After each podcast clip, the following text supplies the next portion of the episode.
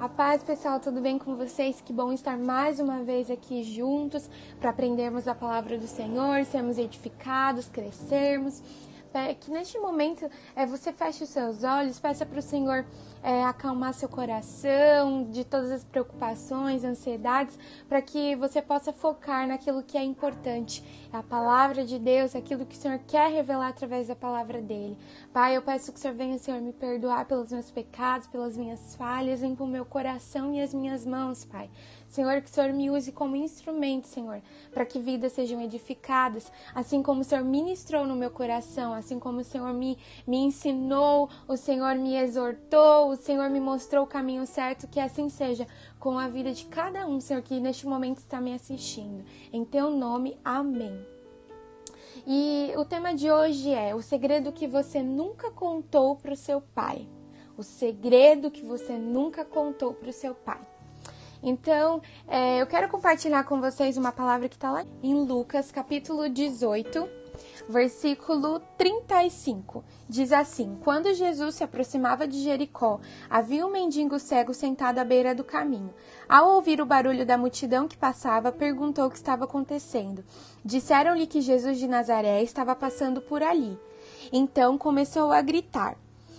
Jesus, filho de Davi, tenha misericórdia de mim. Os que estavam mais à frente o repreendiam e ordenavam que se calasse, mas ele gritava ainda mais alto: Filho de Davi, tenha misericórdia de mim.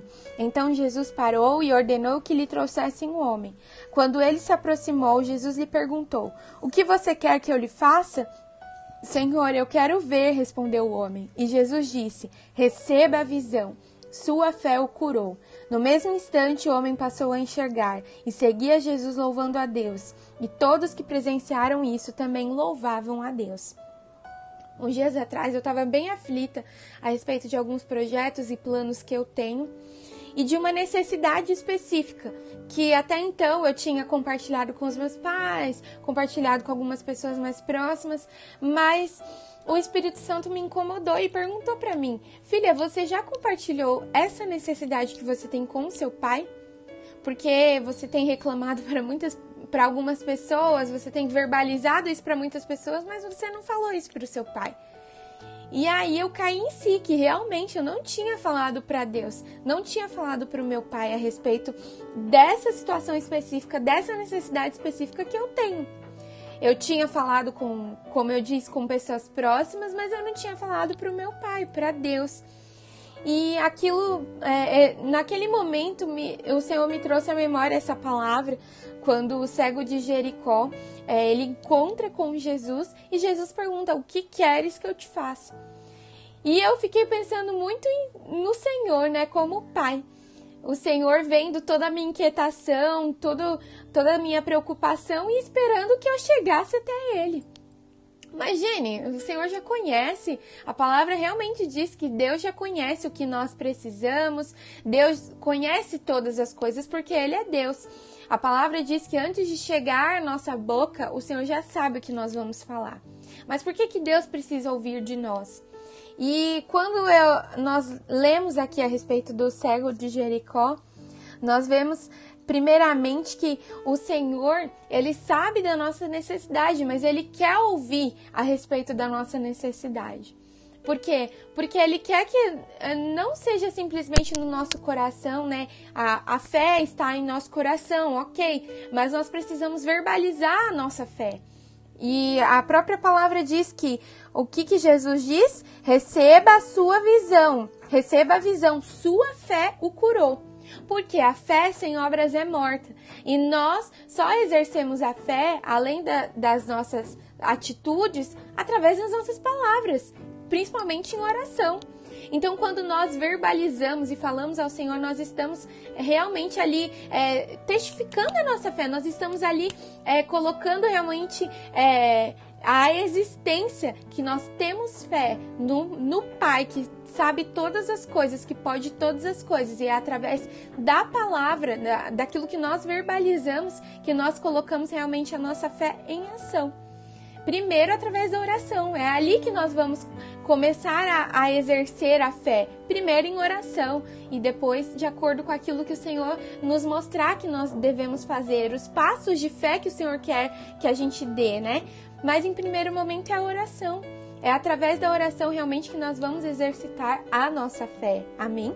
Então, quando o Senhor me trouxe a memória através do Espírito Santo que eu precisava colo é, colocar para Deus a minha, entre aspas, reclamação, a minha insatisfação em naquilo que, na minha necessidade, no meu problema, eu entendi que, primeiro, eu tenho um pai, e se eu tenho um pai, eu posso colocar diante dele a minha necessidade. Então, é, além de nós verbalizarmos, além de nós falarmos, nós teremos certeza que nós teremos certeza que temos alguém do outro lado que está nos ouvindo, que está atento às nossas orações, ao nosso clamor, que conhece os detalhes da nossa vida.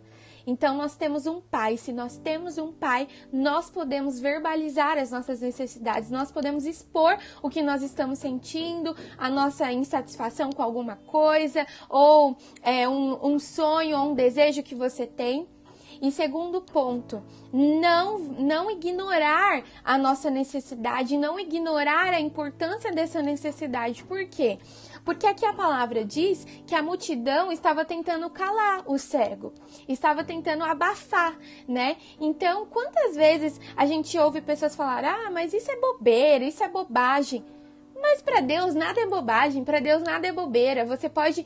É, eu dou um exemplo, por exemplo, dou um exemplo, vamos assim dizer, de alguém que precisa trocar os móveis da casa. Talvez isso seja besteira para alguém que esteja ouvindo, né? Mas para Deus isso não é besteira, é algo que importa para você. Então chegue diante de Deus e fale: Senhor, eu quero trocar os móveis da minha casa, por exemplo, eu não tenho condições. Você tem um pai, como eu disse. O primeiro ponto é que você tem um pai, então você pode chegar diante desse pai. E o segundo ponto é não ache que é besteira aquilo que você está colocando diante de Deus, porque ele é seu pai, ele sabe das suas necessidades. E eu lembro, eu penso muito a respeito do se você é pai ou se você é mãe, quando um filho chega para você, você não vai ignorar o seu filho, você não vai, se seu filho chegar com alguma necessidade, por mais que talvez você não consiga atender essa necessidade naquele momento, você vai querer ouvir o que seu filho está dizendo porque você o ama. É assim com Deus. Porque Jesus mesmo fala que se nós tivermos alguma necessidade, nós devemos chegar ao Senhor. E Ele é quem vai nos atender. A palavra de Deus diz: feche a porta do seu quarto e Deus que está no céu vai te recompensar. Ele está vendo todas as coisas e Ele é o seu Pai.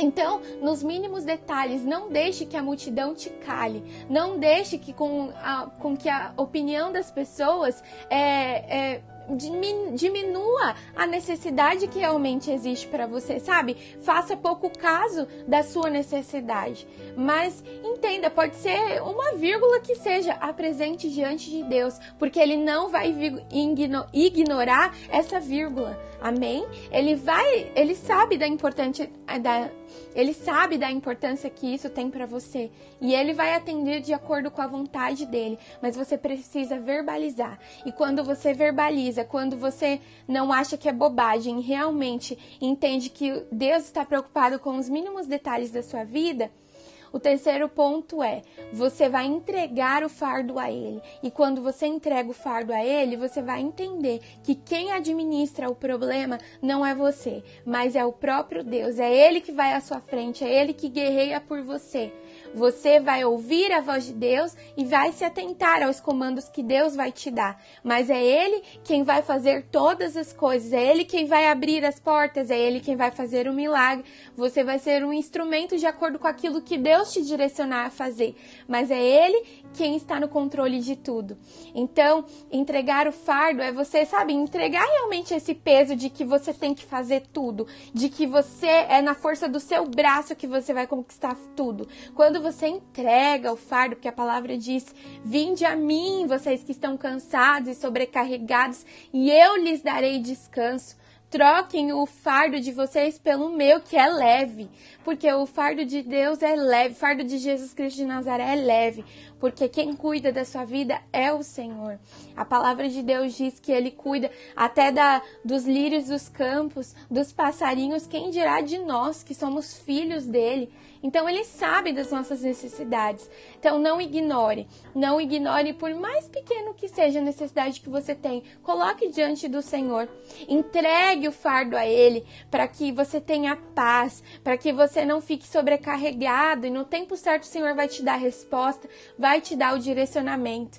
Mas quando a gente entrega para o nosso Pai a nossa necessidade, quando a gente fala, realmente verbaliza e coloca para fora, qual é a necessidade que nós temos, automaticamente até o nosso corpo fica mais leve. A gente sente a paz do Senhor entrando no nosso coração, no nosso espírito, para que a gente consiga conduzir as coisas do dia a dia da melhor forma possível.